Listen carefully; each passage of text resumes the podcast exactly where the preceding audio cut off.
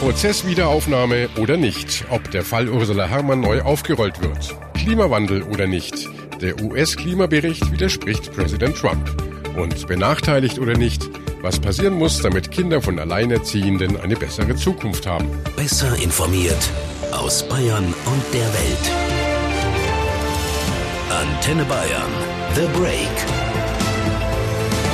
Hallo beim Nachrichtenpodcast von Antenne Bayern. The Break ist eine kurze Auszeit für mehr Hintergründe, mehr Aussagen und Wahrheiten zu den wichtigsten Themen des Tages. Es ist Donnerstag, der 2. August 2018. Redaktionsschluss für diese Folge war 16 Uhr. Ich bin Antenne Bayern Chefredakteur Ralf Zinno. Wird eines der spektakulärsten Verbrechen in der Geschichte der Bundesrepublik neu aufgerollt? Wahrscheinlich nicht. So zumindest haben heute die Zivilrichter am Augsburger Landgericht mit ihrem Urteil beschlossen. Der Bruder der getöteten Ursula Herrmann hatte Schmerzensgeld gefordert und wollte so das Verfahren durch seine Klage nochmal anstoßen. Der Hintergrund zum Fall Ursula, der seit Jahrzehnten immer wieder die Menschen beschäftigt. Julia Wendel aus der Antenne Bayern Nachrichtenredaktion. Vor mehr als 36 Jahren, im September 1981, verschwindet die zehnjährige Ursula Herrmann bei Schondorf am Ammersee. Das Mädchen wird bei einer Radtour durch den Ort entführt. Die Eltern erhalten später einen Erpresserbrief, in dem sie zwei Millionen Mark Lösegeld fordern. Wochenlang wird nach dem Mädchen gesucht, jedoch vergeblich. Im Oktober wird die Leiche des Mädchens in einer Kiste in einem Waldstück entdeckt. Ursula ist darin erstickt. Die Ermittlungen führen zu keinem Ergebnis. Erst 20 Jahre später kommt es dann zum Prozess. 2010 wird Werner Masurek aufgrund von Indizien wegen erpresserischen Raubes mit Todesfolge zu einer lebenslänglichen Freiheitsstrafe verurteilt. Allerdings sind die Beweise für die Mittäterschaft Masureks nicht eindeutig. Der mittlerweile 68-Jährige beteuert bis heute seine Unschuld. Der Fall wirft damit weiterhin Fragen auf.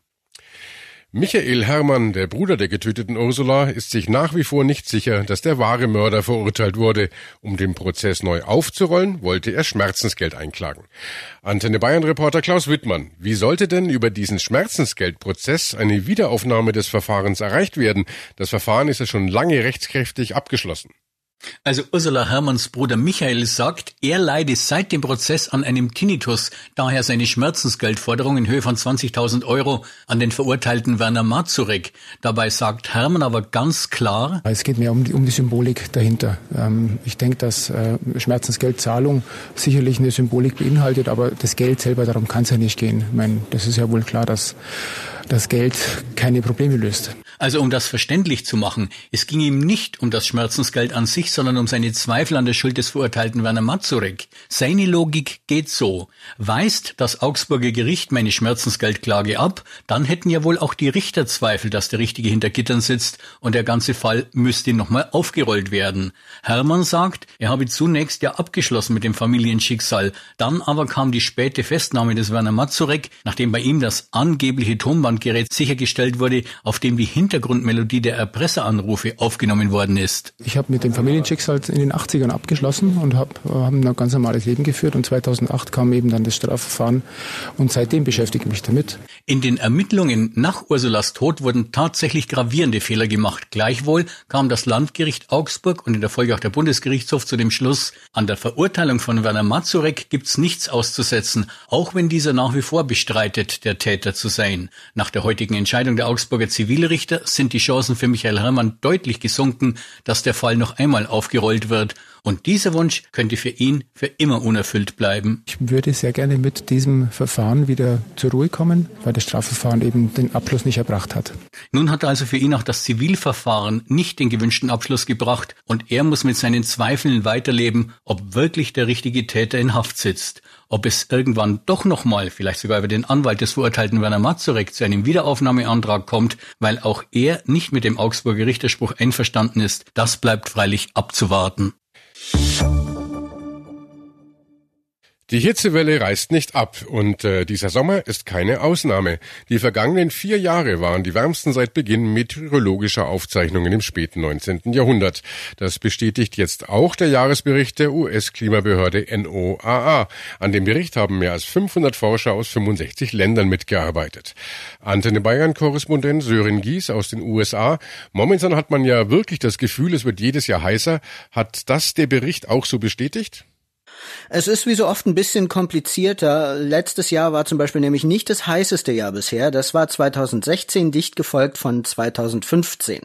Aber 2015 und 16 hat das Klimaphänomen El Nino jeweils ordentlich den Pazifik aufgeheizt. Letztes Jahr war kein El Nino-Jahr und es wurde trotzdem so heiß. Der generelle Trend bestätigt also quasi die gefühlte Entwicklung. Und irgendwie hat man ja auch das Gefühl, dass der Klimawandel immer schneller voranschreitet. Was sagen die Forscher denn dazu? Ist da auch was dran? Ich fürchte ja, wir stellen lauter neue Rekorde auf, aber die sind von der Art, die Angst macht. Die Konzentration von Treibhausgasen wie CO2 oder Methan in der Atmosphäre ist so hoch wie nie, Tendenz steigend. Der durchschnittliche Meeresspiegel hat auch ein neues Rekordniveau erreicht. Seit äh, vor 25 Jahren die Messung per Satellit eingeführt wurde, ist er schon über siebeneinhalb Zentimeter angestiegen, also fast eine Handbreit. In der Arktis schmilzt altes dickes Eis immer schneller und das neue Eis ist dünn und zerbrechlich. Die Meere werden immer wärmer, was das Korallensterben beschleunigt etc. pp. Das schaukelt sich alles gegenseitig auf, die Aussichten sind düster. Das klingt wirklich düster und es widerspricht ganz klar dem, was US-Präsident Trump behauptet. Er hat ja den Klimawandel als ein Hirngespinst bezeichnet. Er betonte schon während seines Wahlkampfs, dass der Treibhauseffekt nur Geldmacherei von Ex-Präsident Barack Obama gewesen sei. So Obama's talking about all of this with the global warming and that, and a lot of it's a hoax. It's a hoax. I mean, it's a money-making industry, okay? It's a hoax. US-Präsident Trump. Die Hitze und die Ergebnisse des Klimaberichts sprechen allerdings eine ganz andere Sprache. Die Pegel der Flüsse sinken, sodass Frachtschiffe teilweise nicht mehr voll beladen werden können. Bauern bangen um ihre Ernte. Für dieses Wetter sorgt aktuell ein Hochdruckgebiet, das sich über Skandinavien festgesetzt hat. Ist das jetzt tatsächlich ein Beweis für den Klimawandel? Wir von Antenne Bayern haben mit Andreas Friedrich vom Deutschen Wetterdienst gesprochen. Naja, diese Wetterlage an sich äh, kann man jetzt nicht mit dem Klimawandel verbinden oder sagen, diese Wetterlage haben wir, weil wir Klimawandel haben. Äh, was man sehen kann, dass äh, diese Hitzeperioden, die wir haben, dass äh, die sich häufen. Also wir haben äh, so von 1950 bis äh, 2000 in einigen, einigen Regionen in Deutschland fünf markante Hitzewellen gehabt. Das heißt mit Temperaturen über 14 Tagen 30 Grad und mehr. Und seit 1990 haben wir dreimal so viele, in Frankfurt zum Beispiel 16 Stück. Daran sieht man, das ist Klimawandel, den wir erleben. Das ist Klimaerwärmung, die wir erleben. Ja, und das kann man ja auch an Zahlen festmachen. Äh, die Temperatur seit 1881 hat sich in Deutschland 1,4 Grad erwärmt und ein großer Teil dieser Erwärmung hat stattgefunden seit 1990. Und das heißt, wir stecken mittendrin in der Klimaerwärmung und deshalb werden diese Wetterlagen, die sicherlich auch früher schon da waren, extremer. Das heißt, das Wetter, das damit verbunden wird, wird extremer. Wir haben heißere Temperaturen, wir haben noch mehr Dürreperioden, dazwischen allerdings auch unterbrochen von extremen Starkregenereignissen, starken Tornados. Und äh, gibt es denn Hoffnung derzeit für alle die unter der Hitze leiden. Was müsste denn jetzt wettertechnisch passieren, damit es eine Abkühlung gibt? man müsste sozusagen mal dieses riesige Hochdruckgebiet da über Nordosteuropa äh, wegschieben, weiter nach Russland schieben oder äh, vielleicht auflösen. Dann könnte sich auch mal wieder diese Westwetterlage mit Tiefdruckgebieten einstellen, die dann äh, von Westen feuchtere Luft bringt, sicherlich auch kühlere Luft. Aber noch müssen wir warten. Es gibt so zarte Tendenzen Mitte nächster Woche. Das zeigen manchmal jetzt einzelne Vorhersagemodelle, die weltweit gerechnet werden, dass es da zumindest im Ansatz mal einen kleinen Vorstoß gibt. Aber da bin ich noch skeptisch, denn äh, oftmals rudern die Modelle zurück. So war es auch in den vergangenen Wochen und dann bleibt es doch wieder bei Trockenheit und, und Hochsommer und Hitze. Und mit diesen heißen, schwülen Temperaturen, da steigt ja auch wieder die Gefahr für Gewitter. Wie groß ist denn die Unwettergefahr momentan? Also im Moment ähm, müssen wir immer wieder damit rechnen, dass es auch Unwetter gibt, denn ähm, die Luft, die wir jetzt gerade haben in den letzten Tagen, die kommt aus äh, Südwesteuropa, die ist auch feucht äh, vom Mittelmeer, zum Teil stammt die Luft, hat sich dort auch äh, sehr mit Feuchtigkeit aufladen können. Und wenn jetzt die Sonne äh, reinscheint in so eine feuchte Luftmasse, dann brodelt das, dann kocht die Atmosphäre, es bilden sich wie in einem Kochtopf Luftblasen, das sind dann diese Gewitter. Und bei so hohen Feuchtewerten und Temperaturen ist so viel Energie in der Atmosphäre, dass im Prinzip jedes Gewitter auch äh, lokal Unwetterpotenzial hat. Natürlich berichten wir auf Antenne Bayern noch immer aktuell über die derzeitige Lage, aber wie erkenne ich ansonsten, dass bald ein Unwetter aufzieht? Dann hilft natürlich immer noch der Blick zum Himmel und ähm, man sollte immer schauen, woher ziehen denn die Wolken. Ja, man kann das ja erkennen, wenn man so mal ein bisschen eine Wolke fixiert, sieht man, in welche Richtung äh, diese Wolke zieht.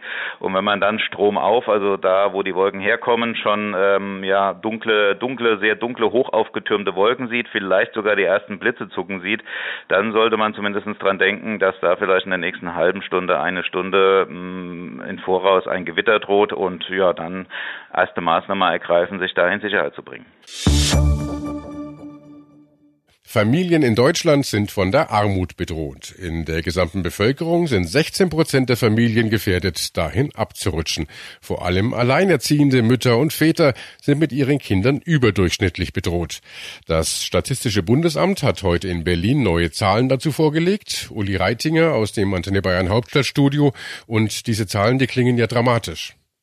Absolut. Ich würde sogar so weit gehen zu sagen, ein Kind alleine großzuziehen, das ist ein Armutsrisiko. Ein Drittel der anderthalb Millionen Alleinerziehenden in Deutschland kann sich nur das Nötigste leisten. Die meisten leben von Hartz IV. Das ist ein erschreckend großer Teil, deutlich mehr als in Familien mit Vater und Mutter. Mehr als 60 Prozent der Alleinerziehenden sind nicht in der Lage, überraschende Ausgaben von 1000 Euro zu stemmen. Also die Lage der Alleinerziehenden, meistens Mütter muss man ja sagen, ist zum Teil dramatisch. Ein stressiges Leben immer in der Angst, finanziell endgültig abzuschließen abzustürzen. Dass es äh, alleinerziehende Eltern schwer haben, das ist ja nicht so neu, aber woran liegt's denn jetzt eigentlich genau? Es gibt ja zahlreiche staatliche Hilfen.